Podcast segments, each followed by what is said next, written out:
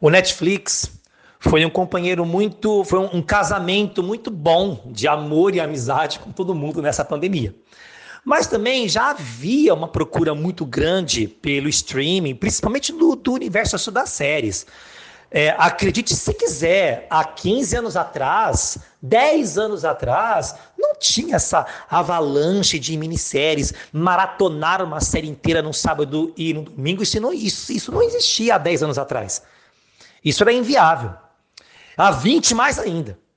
Tá? A, a questão era filme, no cinema, longa-metragem, na época das saudosas locadoras. Então não tinha essa febre que hoje tem de maratonar série, isso, aquilo, isso, aquilo. Claro que na pandemia, o, o Netflix, como ou, ou outros streams, se, se transformaram na tábua de salvação de muitas pessoas. Mas eu não acredito que ele vai roubar o estrelismo do cinema. André de Castro é ator, diretor e produtor de audiovisual. Junto com seu irmão Marcos de Castro, é idealizador da produtora Gêmeos do Cinema, em que além da produção de filmes, eles trabalham com leis de incentivo à sétima arte. Em conversa com a Contempo, André nos falou sobre a sua paixão pelo cinema e a realidade do setor durante essa pandemia. Tendo mais de 500 salas de cinema fechadas desde o mês de março, o André é um dentre tantos profissionais do audiovisual no Brasil que tiveram seus projetos interrompidos ou adiados devido ao coronavírus. Sendo assim, a saída para produtores e público consumidor do segmento foi se render de vez às plataformas streaming, como disse o nosso convidado. Além das plataformas online de TV e internet que passaram a ter que se dedicar na produção e compra de conteúdo exclusivo de séries e lives para conquistar seu público e garantir o retorno financeiro dos profissionais da área. E nós também entrevistamos o Danilo Albuquerque. Ele é professor, especialista em audiovisual e falou sobre essa transição nas mídias de comunicação. Eu sou Marcos Pita e hoje, junto com a Caroline Sobreira, vamos falar sobre o audiovisual na pandemia, direto no seu fone de ouvido.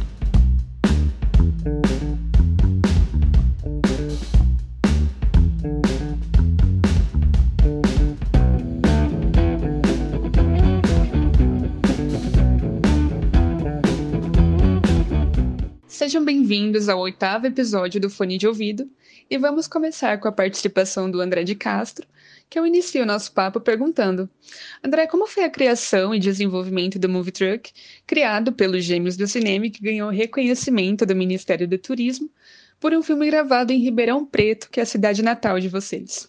Nós ficamos super felizes com o reconhecimento como ponto de cultura do movimento Movie Truck. Uh, muito nossa, foi aqui uma festa aqui é, no nosso home office. A ideia surgiu quando a gente começou a pensar em desenvolver longas metragens. Uh, nós, nós já havíamos feito seis a sete curtas que teve um bom desenvolvimento dentro e fora do Brasil. Uh, vendemos até alguns curtas para um produtor britânico inserir em suas antologias longa-metragem. E nessa experiência toda, uh, o Marcos e eu pensamos em desenvolver um longa que fosse prático e juntar uma galera que fosse prática, que fosse objetiva, que fosse precisa naquilo que quer. Claro que quando você faz isso, você precisa ter planejamento, precisa ter uma estrutura, precisa ter organização, porque você não vai contar com uma equipe de 100 pessoas, uh, essas 100 pessoas 80 têm assistentes. Uh, você não tem isso. Uh, então, a gente planejou bem a escolha das pessoas, organizamos toda a estrutura, uh, fizemos um roteiro de 70 e poucas páginas. Uh, no ano novo de 2016 para 2017. Então, nós fizemos o roteiro, estruturamos o grupo, estruturamos as cenas que iam ser feitas, nós decupamos esse pré-roteiro, nós falamos com todos os ambientes que nós íamos gravar, tudo antes. Ah, então, quando a gente percebeu, eu falei, Marcos, nós, não, nós, nós podemos fazer um longa-metragem. Ah, nós tínhamos um orçamento microscópico, é, ah, então, assim, nem tudo ia poder ser pago. O nosso orçamento era muito pequeno, é, uma, é, um, é um longa com baixo orçamento, chamado Os Enclausurados, que são 89 minutos. Quando nós percebemos isso, nós tivemos a ideia de criar esse movimento. E aí nós lembramos dos incríveis e deliciosos food truck, beer truck, Aí o Marcos e eu falamos para a turma: pensem que vocês é, é como um food truck, mas ao invés de levar comida, nós estamos levando uma produção. E aí nós falamos: é o movie truck. Então nasce a ideia. O grupo se estruturou muito bem. Foram cinco meses em 2017, bem calorosos, bem afetivos, bastante trabalho uh, e foi muito divertido. Foi incrível. E aí nós criamos uh, tarefas para cada um. Exemplo, o Marcos, meu irmão gêmeo, ele faz a parte de direção e edição. Nós dois entramos com produção e roteiro. E aí eu fico também com duas funções: a produção executiva, que envolve todas as leis de incentivo, e um personagem. E aí cada pessoa tinha o seu a sua tarefa. Direção de fotografia, continuista, equipamento de luz, equipamento de som, equipamento de captação de imagem. Uh, e, e o Marcos e eu, claro, fazendo todo aquele meio de campo. Ah, chamamos outras pessoas, outras mulheres e outros rapazes que estavam trabalhando já com cultura em diversos eventos aqui em Ribeirão Preto para dar suporte para essas pessoas e de repente nós, nós tínhamos um, uma equipe contando el, elenco junto, 74 pessoas. Uh, e aí nós uh, começamos a desenvolver outros trabalhos dentro do Movie Truck, como cineclubes e tudo mais, aqui em Ribeirão Preto, em Franca, levando para Sertãozinho, uh, ou para outras cidades, fazendo palestras. E nós vimos que nós éramos um coletivo, nós tínhamos esse coletivo. Foi desde então que nós preenchemos todos os requisitos que o Ministério solicitava e encaminhamos toda uma documentação. E tínhamos, claro, as cartas de referência. Uh, o, o Movie Truck era, o SESC daqui de Ribeirão Preto era uma testemunha total do esforço do coletivo, deu uma carta de referência para a gente, a Fundação do Livre Leitura também, a, a Casa da Memória Italiana. Então, nós tínhamos toda, toda a documentação, tínhamos um relatório gigantesco com fotos e imagens. Uh, levou um certo tempo, claro, para chegar o, o, o reconhecimento, mas ele veio e foi incrível. E claro que nós temos planos de continuar com o Movie Truck. O, Movie Truck nunca vai parar. Porque da onde veio os enclausurados, surgiu em 2018, 2019, outro longa-metragem, é, cada um desempenhando as mesmas tarefas, chamado Eucêntrico, que o meu irmão novamente assume a direção e edição, a gente na história, e eu na produção executiva e no personagem. E aí o Marcos e eu demos um passo bem maior do que com os enclausurados. Nós tínhamos elenco de São Paulo, tínhamos elenco do Rio de Janeiro, tínhamos elenco de Franca, tínhamos é, toda uma aparelhagem melhor, novos equipamentos. Uh, e aí nós fizemos uma produção bem grande, uh, que está, assim, ganhamos um edital para fazer a finalização, isso foi muito importante. Uh, tínhamos os, é, também ajuda é, patrocínios tanto nacionais quanto internacionais e também ganhamos no edital aqui no Brasil. Então, esse filme, do qual foi gravado de uma forma muito extensa, se transformou em dois filmes. Então, teremos o, o Eucêntrico volume 1 e o, e o Eucêntrico volume 2 para o ano que vem. Uh, são quatro horas dividido em dois volumes. Da mesma forma que foi lançado o It, o It volume 1 e o It volume 2. Fato inédito ainda aqui no Brasil, esse tipo de lançamento. E nós estamos com bastante esperança uh, da repercussão desse filme, que também é um suspense, com tons muito polêmicos e fortes. E ele faz parte do Movie Truck. Ele é o Movie Truck 2. Então o movimento não vai parar, ele vai continuar. E como a gente sempre vai pensar nesse tipo de estrutura, Aonde quer que a gente vai, nós estamos levando a atividade do, do Movie Truck, seja em cineclube, seja em produção audiovisual, seja longa, seja curta, seja palestras de, de lei de incentivo. O Movie Truck tem essa questão de núcleo de difusão, núcleo de formação e núcleo de fomento. E ele não vai parar. E André, você e seu irmão participaram do Festival de Cannes em 2015. Com base na sua experiência no festival, como o cinema nacional é visto lá fora. Sim, nós tivemos uma experiência no Festival de Cannes em 2015. Foram 15 dias maravilhosos, um conto de fadas. É, nós tínhamos colocado um curta-metragem nosso na plataforma, na plataforma digital deles, que é o Short Film Corner. Uh, e se a gente tivesse presente, a gente conseguia fazer uma exibição dentro dentro do festival. Então tinha duas opções: ir para Cannes ou ir para Cannes. Não existe opção, não existia a opção não ir. O Marcos e eu fizemos das tripas coração e conseguimos ir para Cannes. Foi um sonho, foi uma coisa maravilhosa. A gente mal dormia porque a gente nem ia perder tempo dormindo lá.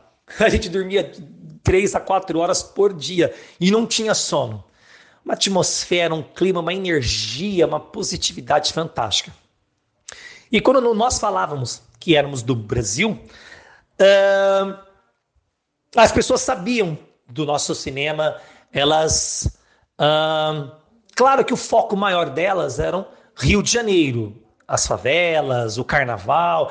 Essa é a grande referência uh, do Brasil lá fora. E a gente, a gente falava: não, mas o Brasil é muito mais que Rio de Janeiro, muito mais que favelas. O Brasil é um campo vasto de locações, sabe? Em, não só nas capitais do país, mas como em outras cidades. É, não é só isso, tá? Uh, então, e, eles ainda possuem essa ideia do Brasil, mas a gente, com quem trombou com a gente, com quem conversou com a gente, os estrangeiros que tiveram contato conosco, nós, nós deixamos isso bem claro.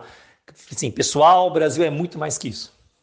Você poderia explicar um pouquinho sobre a lei que respalda o audiovisual e também sobre a maneira que ela afeta na produção nacional? A lei do audiovisual, na verdade, é a lei que a gente pode fazer longas metragens de ficção e longas metragens de documentário. A lei Rouanet, só autoriza os proponentes a fazerem curtas e médias de ficção e documentário. Todo produto de longa-metragem, seja ficção ou documentário, é exclusivo para a lei do audiovisual, da Ancine. Ah, e sim, nós demos, a gente, nós já estamos com nona ou dez turmas que a gente desenvolve essa atividade em uma parceria muito grande com o SESC, chamado Caminhos da Cultura, uh, dividido em dois cursos.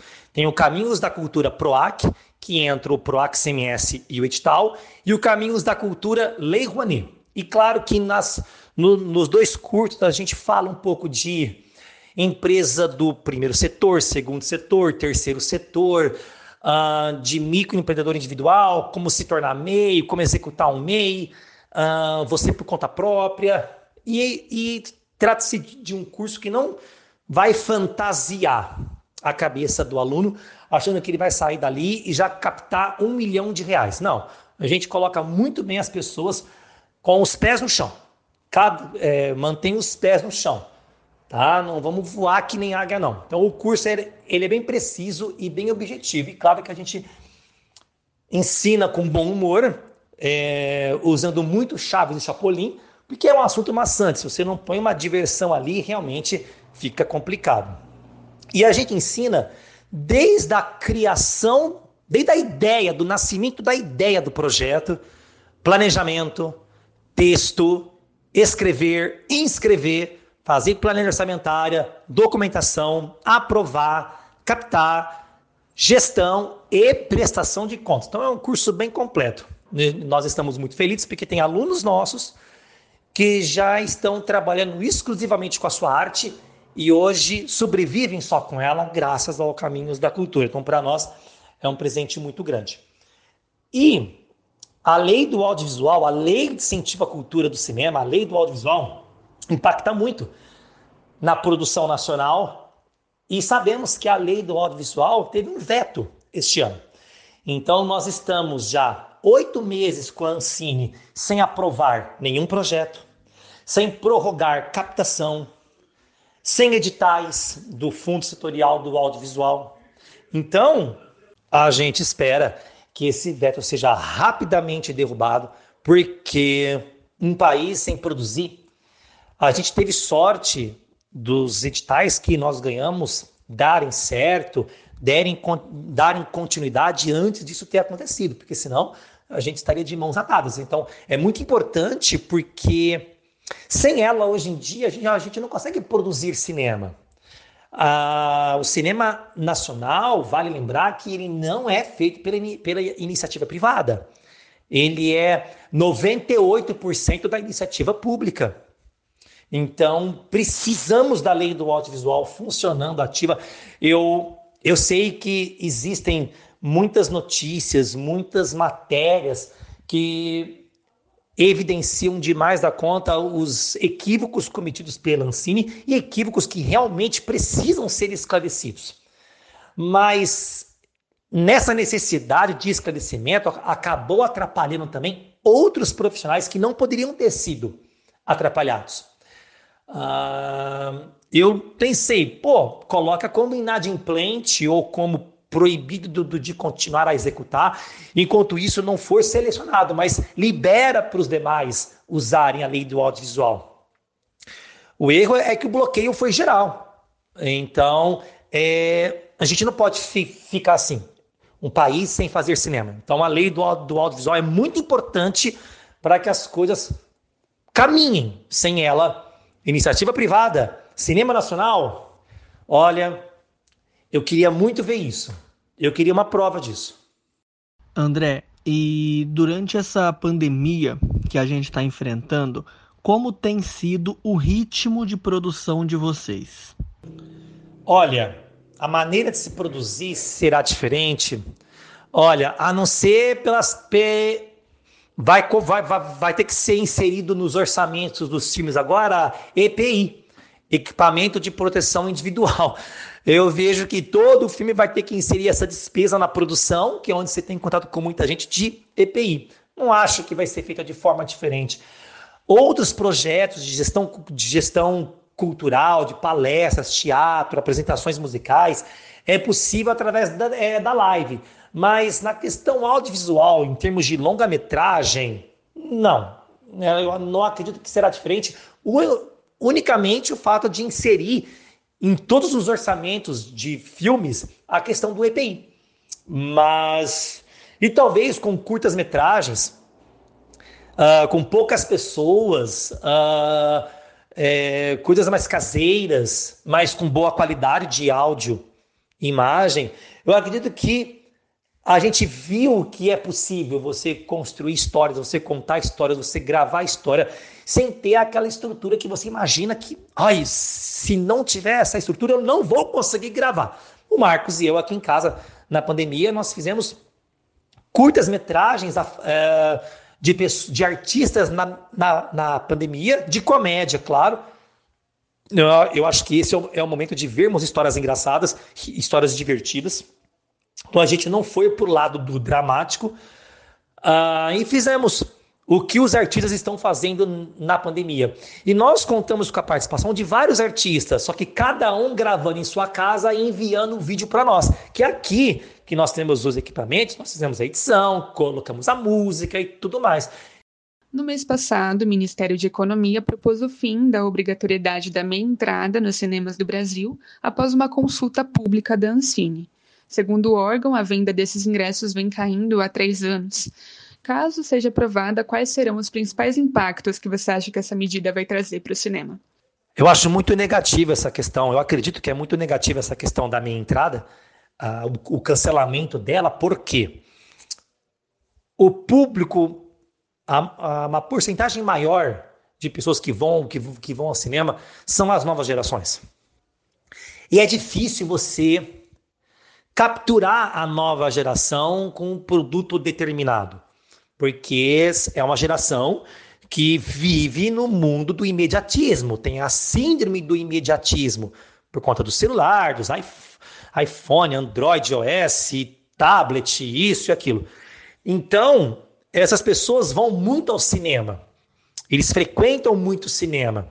E eles todos pagam meia entrada. Então, nós estamos falando de um público de que, que vai de 14 a 22, 20, 24 anos, 27, 30, porque tem os universitários também. Uh, é um impacto muito negativo, é uma queda de bilheteria, porque essas pessoas, principalmente os, os adolescentes, pensam: ah, se eu não for no cinema, tá, eu queria muito ir, mas não vou pagar o preço que está inteiro, eu vou esperar chegar no Netflix ou vou baixar. Então, traz um impacto negativo, sim, porque nós vamos ter uma queda de, de bilheteria, porque nem todos os uh, jovens, nem todos os, os estudantes com, têm condições de ficar várias vezes pagando a entrada inteira. Então, vai ter um impacto muito negativo, sim, em termos de lucro uh, e de sustentabilidade para o cinema, se isso vier a acontecer. André, para finalizar aqui a nossa entrevista, é, eu queria saber a sua opinião sobre o que, que falta para que o cinema nacional seja mais valorizado pelos brasileiros e como que os produtores podem auxiliar nesse objetivo. Muitas, muitas produtoras ganharam editais, muitas produtoras fizeram filmes nos últimos 12 anos. E eu não e só que engraçado, a gente não vê isso o tempo todo no cinema. Uh, é uma pergunta muito genérica esta.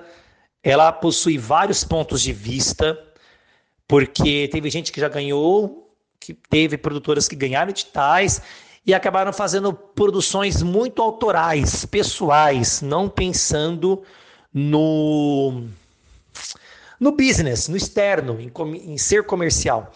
As pessoas, assim, a gente vê muitas pessoas dizendo que o comercial é ruim, que não pode ser comercial, que isso é vendido, e a gente não entende por que engessar a questão assim.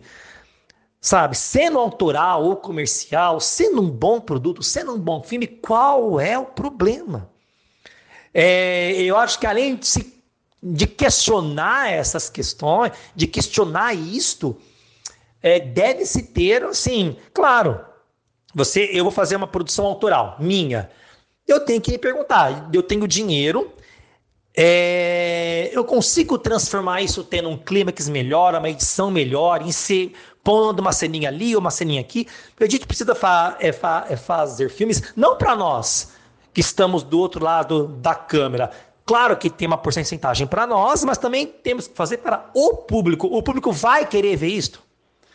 Então tem essa questão do comercial, autoral. Tem gente que diz que não pode ser vendido, que você se vendeu. Eu acho um discurso equivocado. Eu acho que deve haver uma união geral, porque para a gente poder ter um cinema mais amplo. Então, e claro, você vai ao cinema, você você está cansado, quer distrair, quer se, quer se divertir, você tem um filme autoral nacional e tem um filme mais blockbuster passando ali, nem, nem que seja uma comédia romântica, uma coisa assim, é claro que você vai optar por isto. Então, eu não estou eu não, eu não dizendo que não deva eh, terminar o autoral. Não, porque até outros países possuem o autoral numa quantidade muito grande. Eu só acho que, de, que deve haver um equilíbrio. Essa frase vai, é, essa resposta vai soar muito, muito polêmica para muitos que vão estar escutando, mas a gente precisa de um equilíbrio e não só um, um equilíbrio em comédias nacionais, em outros gêneros também, tá? Uh, o Brasil é um campo vasto de possibilidades, de ideias, de lendas urbanas que eu acredito que precisa ser mais, mais estudado nós não contamos nenhum por cento do que o nosso país pode fazer. Então, eu acredito que um, para, para, para o público optar por uma produção nacional quando estiver no cinema, ele tem que ter um atrativo pensando também no público, também não tão autoral. É aquilo que eu falei: equilíbrio, sair dos extremos, 50 a 50%. Tá? Que a gente, a gente vê algum avanço, mas ainda tem muito o que avançar.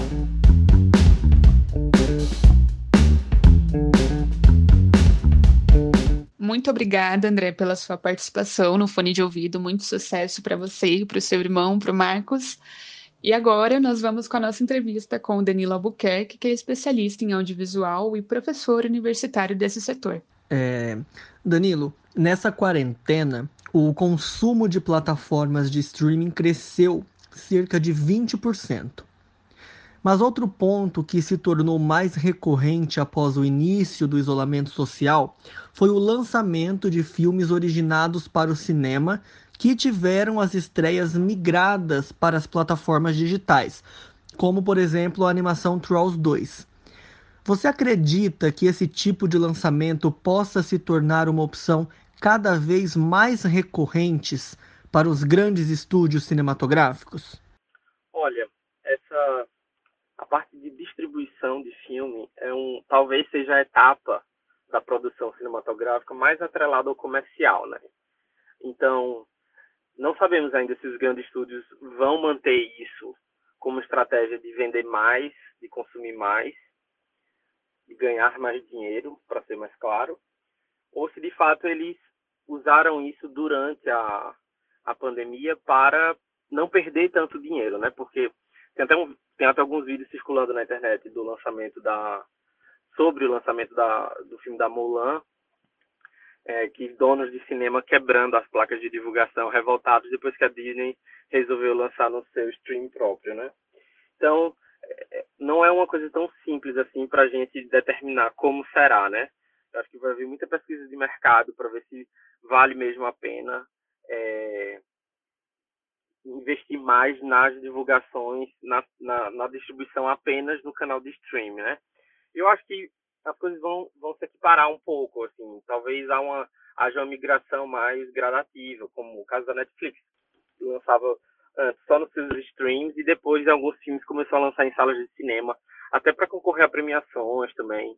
Quer dizer, ainda há uma certa validação cultural quando o filme vai para a grande tela, né, digamos assim. Para algum, alguns aspectos de análise também, de crítica, de festivais, enfim. Então, e até para a grande massa mesmo. Mas eu acho que é uma coisa, é uma possibilidade que os estúdios, e sobretudo as, a, a distribu as distribuidoras também podem é, equalizar aí nessa, nesse mundo pós-pandemia, né, digamos assim. Então, tentar entender como, de que forma essa nova possibilidade de distribuição afeta o, o lado comercial e se é vantajoso ou não para os estúdios, né? Eu particularmente acho que é uma forma de é, chegar a mais pessoas, né? Tem muita gente hoje que não se presta né, a ida para o cinema, não, não tem interesse no ato social em si, sair de casa, enfim, ou não tem tempo, o que seja. Então eu acho que os dois caminhos, tanto as salas de cinema como as plataformas, talvez podem, podem é, chegar num, num denominador comum. Algum tipo de planejamento, algum tipo de estratégia em que se tenha esses dois filmes, que tem esse, esse filme nas, nessas duas situações, né? Bom, nós podemos observar que diversos produtores de TV também passaram a desenvolver conteúdo no ambiente doméstico, como o caso do seriado Diário de um Confinado, com Bruno Mazil, produzido pela Globo. Você acha que podemos observar algumas mudanças na produção audiovisual após o fim da pandemia do novo coronavírus, Danilo? Olha, eu acho que essa, essa pandemia trouxe um, um olhar importante sobre a produção de audiovisual nesse sentido que vocês me perguntam, né? Da, da inventividade, da originalidade, que normalmente surge de um desafio, né? Normalmente o cinema e a produção audiovisual no geral está cercada pela necessidade de resolver algum problema, seja um problema de representação, seja um problema de recepção do audiovisual, que mediante esse problema o artista acha uma solução, digamos assim, né? Uma, uma, uma resolução do que ele quer representar e como ele quer representar. Então, na medida que todos os artistas, né, os produtores, enfim, as pessoas que produzem audiovisual, tiveram suas condições de produção limitadas, eles passaram a pensar outras possibilidades de solucionar esse problema, né? E eu confesso que me surpreendi, me surpreendi muito, sobretudo no Brasil, é, do ponto de vista da comédia, por exemplo, os programas que foram desenvolvidos é, nesse período de pandemia, né? Então, eu acho que abriu um novo leque assim, de possibilidades e, e isso muito tem a ver também com a democratização e facilidade de acesso dos meios de produção, né? no caso celulares, microfones portáteis, enfim. Não só do ponto de vista de acesso, mas de acesso, que eu digo, de compra, mas também de preço também, né? Cada vez mais baratos, menores, mais portáteis. Então, eu fiquei muito surpreso, assim, positivamente, com o que foi produzido nesse período é, de limitação de meios, né? De estruturas físicas. É, algumas, algumas produtoras acertaram mais, outras menos, mas eu fiquei bem satisfeito, assim, do que eu vi é, aqui, aqui trago uma lembrança específica do, pro, do programa que o Grupo Globo, né, o Globosat Play, criou com o Marcelo Adnet, né? Ele em casa, fazendo sketches de comédia, imitação. Teve alguns críticos até disseram que é o melhor do que o Adnet já fez, né? Tá magiando um pouco a política brasileira, as situações diárias que estavam acontecendo no Brasil. Ele conseguiu, mesmo com estrutura mínima, assim, com ninguém, praticamente ninguém ajudando, é, eles conseguiram, ele conseguiu, né, produzir um conteúdo de, de alta recepção, assim, de alta comunicabilidade mesmo, do, do, do fazer artístico dele. A gente pode pensar também as lives, né, muitas com estrutura a de Caetano, que foi um sucesso tanto comercial como de crítica também, enfim, é, com estrutura mínima, né. Então eu acho que vai haver um, uma nova reflexão, aliás, já há uma nova reflexão sobre como fazer o audiovisual e as possibilidades de fazer, né? que antes eram muito atrasados, só podem fazer em determinadas circunstâncias, com estrutura específica, enfim. E hoje a gente viu que nesse período muita coisa foi criada com muito pouco, né? É quase como um, na minha opinião, né?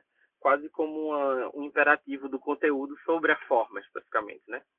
É, se você tem conteúdo, você consegue adaptar a forma, mas se você não, se você tem todas as formas, hoje não tem conteúdo nenhum, fica muito difícil. Então, acho que foi um pouco disso. Acho que facilitou e não só facilitou, mas ampliou a, ampliou a possibilidade de transformação do audiovisual, assim, como como representação da realidade, né? Lembrei aqui vagamente também, desculpa se eu estou me alongando um pouco, mas lembrei aqui vagamente também desse aplicativo, né, do TikTok, que incentiva, mesmo que minimamente, as pessoas a produzirem algo visual e editar também, mesmo que minimamente, alguma coisa, né? Então, você vê pessoas criando personagens, pessoas fazendo edições, cortes, enfim. Então, as pessoas tiveram mais tempo para fazer e viram que dá para fazer alguma coisa, né? Então, acho que sim, acho que novas formas de produção audiovisual foram é, fustigadas, assim, foram foram foram pensadas para esse momento e que podem podem significar algo para o futuro também. Bom, e a gente agradece também ao professor Danilo por compartilhar com a gente o seu pensamento sobre esse momento de transição do audiovisual. Sobre a reabertura das salas de cinema, segundo Paulo Celso Lui, que é presidente do Sindicato das Empresas Cinematográficas do Estado de São Paulo, o processo de reinauguração está na fase de liberação das autoridades governamentais de cada região do Brasil. E a expectativa é para que no final de setembro ou início de outubro todas as regiões do Brasil estejam com 100% dos cinemas abertos. Esse foi o oitavo episódio do Fone de Ouvido. Você pode seguir a Contempo nas nossas redes sociais e continuar se informando. Obrigada pela sua atenção e daqui 15 dias a gente volta com um tema fresquinho para você escutar direto do seu fone de ouvido. Esse podcast da revista Contempo foi produzido por Caio Siqueira e Caroline Sobreira, com edição de Carolina Vieira, roteiro de Caroline Sobreira e sonorização de Carolina Vieira e Wagner Isidoro Júnior.